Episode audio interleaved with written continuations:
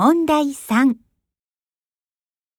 我们班的几个留学生想利用暑假的时间，去山西的大同和陕西的西安参观世界遗产。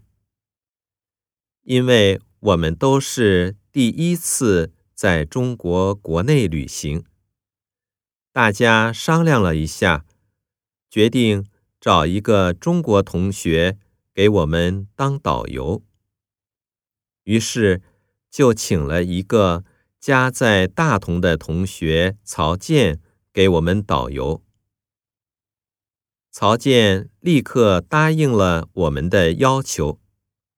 他说：“到大同的时候，请我们去他家做客。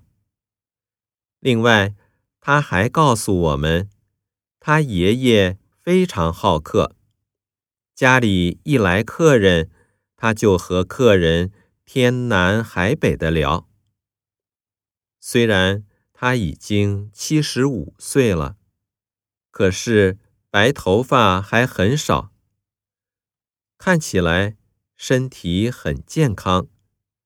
天气好的时候，他总是和他的老伙伴们坐在院子里下棋。